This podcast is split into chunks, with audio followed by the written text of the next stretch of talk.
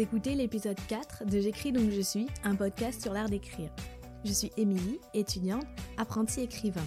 Je partage ici ma progression, mes découvertes et mon cheminement vers l'écriture. J'ai également créé un autre podcast littéraire, La Page Blanche, où je reçois des auteurs pour parler d'écriture. J'écris donc je suis est un podcast publié toutes les semaines et vous pouvez suivre son actualité ainsi que celle de mes autres podcasts sur le compte Instagram La Page Blanche-du-bas podcast. Dans cet épisode, je vais vous parler de ma vision de la productivité, épisode qui sera en deux parties. Ici, je parlerai de productivité en général et la prochaine fois, je parlerai davantage d'écriture. Vous pouvez vous abonner depuis votre plateforme d'écoute pour ne rater aucun épisode. Et si vous aimez ce podcast, dites-le moi en laissant une note et un avis sur Apple Podcast et en le partageant autour de vous. Bonne écoute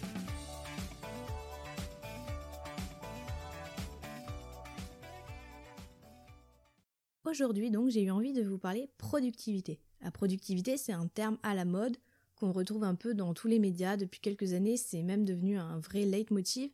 On nous bombarde partout d'idées, de conseils sur comment booster sa productivité, et ce d'ailleurs dans tous les domaines de l'existence. Il faut ne pas perdre son temps, rentabiliser ses heures, avoir des résultats concrets et toujours plus nombreux. Alors, si on évacue la dimension purement économique, la productivité, c'est tout simplement une aptitude, une capacité à produire. Produire donc euh, à créer, composer, engendrer quelque chose qui n'est pas. Et dans le langage courant, la productivité est évidemment liée à la capacité de travail. Alors clairement, moi, je suis pas la reine de la productivité. Euh, J'utilise pas euh, d'application super géniale qui change la vie et qui vous transforme euh, de gros bordéliques en champion de l'organisation, toute catégorie. Et si je vais pas vous vendre des trucs ici pour booster à coup sûr votre productivité et votre créativité, je peux peut-être quand même vous partager mes réflexions sur le sujet, ce qui semble aussi marcher plus ou moins pour moi, parce que je progresse peu à peu en la matière et je trouve que c'est intéressant d'en parler. Et depuis que j'écris, je me pose beaucoup de questions sur ce concept de productivité. Souvent, ça me culpabilise plus qu'autre chose parce que de tempérament, justement, je suis pas très organisée. Je me laisse facilement déborder et souvent, ça génère que des émotions négatives. Et euh, plus on se formule des idées négatives, forcément, moins on a envie d'y remédier concrètement ou de trouver des solutions. Donc pendant longtemps, j'arrivais pas du tout à être productive comme on dit et euh, de voir d'autres personnes, que ce soit des proches dans mon entourage ou des figures qu'on peut voir dans des magazines, sur internet, vraiment ça me culpabilisait beaucoup. Écouter ou lire des articles sur euh, des super entrepreneurs qui font 40 000 choses à la fois et qui s'arrêtent jamais, qui sont vraiment ultra actifs, ou sur des artistes qui sont de vrais fous furieux, euh, ça me déprimait un peu. Je trouve qu'on exagère vraiment avec cette histoire de productivité et même de surproductivité. Je trouve que c'est un fantasme complètement exagéré. Ce truc de vouloir faire absolument plus et plus vite, ben je suis pas persuadée que ce soit une si bonne idée que ça. Sauf que c'est assez valorisé dans notre société. On va plus facilement s'émerveiller d'une businesswoman ou d'un businessman qui abat une quantité de travail folle, qui réussit tout ce qu'il entreprend, qui lance et revend des startups, finance des projets parallèles, et pourquoi pas avec un peu d'humanitaire partir sur le marché, plutôt que euh, une personne qui va être un peu plus lente, un peu plus timorée, qui se donne aussi à fond dans son boulot, mais qui prend juste le temps de faire son truc et qui kiffe. Bon, j'exagère peut-être un peu, mais vous voyez l'idée. Donc voilà, je trouve que être très trop productif, euh, je crois que euh, ça sert pas à grand chose. En tout cas, euh, ça ne correspond pas à tout le monde. On pourrait plutôt le voir comme ça. Et il ne faut pas essayer de copier les autres ou de se comparer, mais juste essayer de travailler sur soi. Parce que bon, quand même, là, j'essaye de déconstruire un peu ce mythe de la productivité, mais mine de rien, c'est quand même satisfaisant d'être efficace dans ce qu'on fait. Donc euh, maintenant que voilà j'ai un peu euh, posé euh, les bases de, ma réflexion, j'aimerais vous suggérer quelques outils, outils ou modestes astuces que j'ai testés ou que j'expérimente en ce moment pour essayer d'être plus efficace. J'aime bien parler d'ailleurs d'efficacité plutôt que de productivité et encore en essayant de pas mettre trop d'emphase non plus sur l'idée d'être absolument tout le temps efficace. mais quand on a pas mal de travail, c'est pas mal d'avoir quelques trucs pour se faciliter la vie.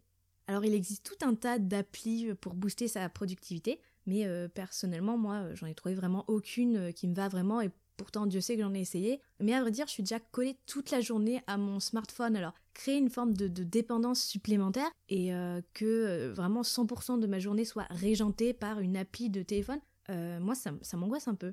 non je crois que le vrai premier truc pour être un minimum organisé et efficace c'est d'anticiper, tout simplement. Donc la solution que j'ai trouvée, c'est de tout noter. Et vraiment tout, absolument tout. Si je note pas la moindre chose à faire, c'est sûr que je vais euh, l'oublier, perdre du temps à essayer de m'en souvenir et surtout faire autre chose. Donc le matin ou le soir, on peut prendre un instant, penser euh, à sa journée ou à celle du lendemain pour savoir à l'avance ce qu'on a à faire.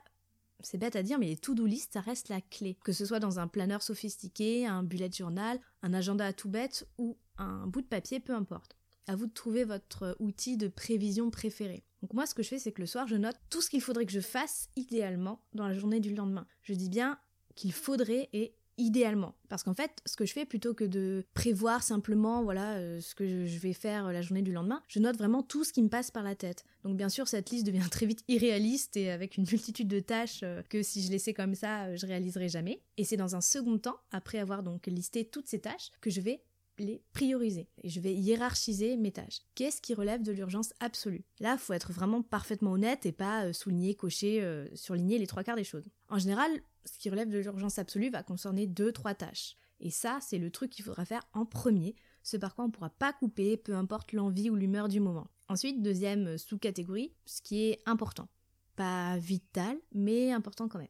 Et en tout dernier, on repère les tâches les moins urgentes, celles qui peuvent être mises de côté. Et forcément, il y en aura, parce que je le répète, il n'y a pas 35 tâches qui méritent d'être classées en urgence absolue. Et il y a même certaines tâches, des fois, que je ne coche pas du tout, parce que les journées ne font que 24 heures et je sais que vraiment j'aurai vraiment jamais le temps de les faire. Et ça veut dire que tout simplement elles sont pas importantes du tout.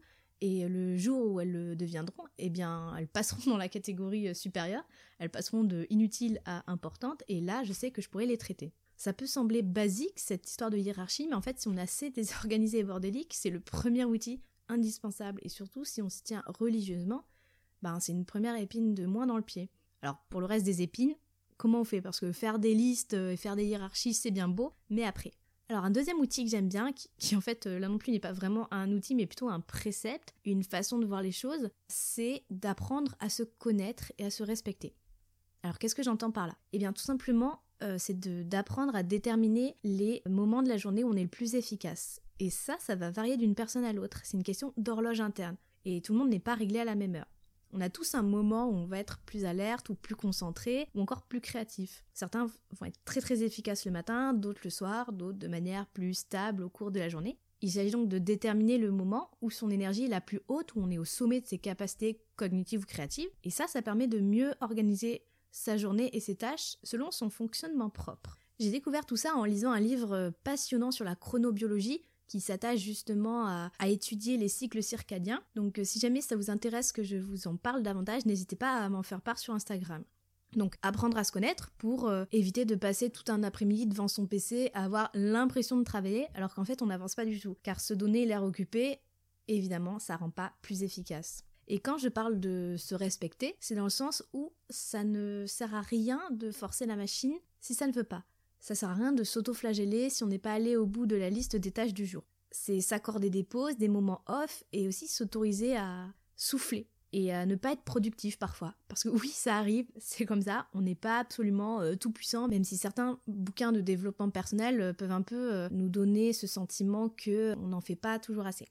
Un outil un peu plus concret cette fois, c'est le minuteur. Ça peut être le minuteur d'un portable, mais aussi un minuteur qu'on trouve dans le commerce. Là aussi, ça peut sembler euh, bête ou impensable pour certains de minuter, fragmenter, segmenter les tâches de manière euh, très stricte, mais ça peut être une vraie aide pour gagner en efficacité. Avec le minuteur qui défile, la perception du temps s'affine et euh, le cerveau en fait arrive à mieux gérer l'écoulement du temps. On se focalise beaucoup plus sur l'essentiel et même on arrive la plupart du temps à évacuer toutes les distractions ou toutes les pensées qu'on a dans la tête. On reste complètement sur sa tâche.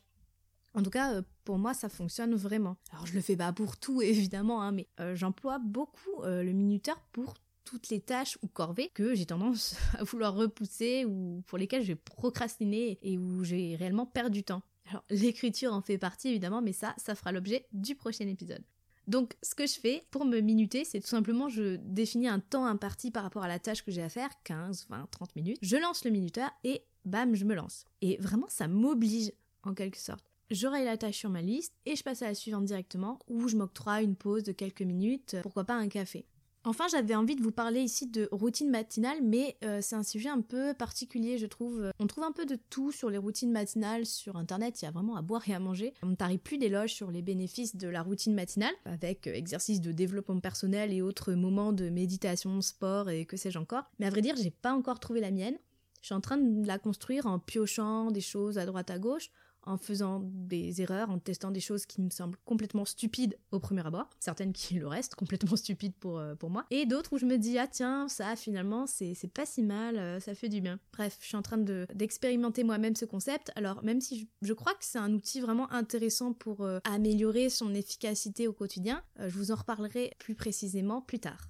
Tout ça n'a peut-être rien de très original, mais j'ai la conviction que ce sont des choses toutes simples qui peuvent permettre véritablement de changer la donne. Et plus que des applications de planeur ou de gestion de tâches, juste en se posant deux minutes pour réfléchir sur soi, avec euh, carnet, crayon et un minuteur, déjà on peut faire pas mal de choses. Tout ça pour dire que j'ai finalement décidé d'arrêter de m'en faire pour mes problèmes d'organisation et de soi-disant non-productivité. J'essaie juste de trouver des astuces qui fonctionnent pour moi, qui me permettent de pas me laisser submerger, mais j'arrête de m'en vouloir de ne pas être plus ceci ou plus cela, pas assez comme ci, pas assez comme ça.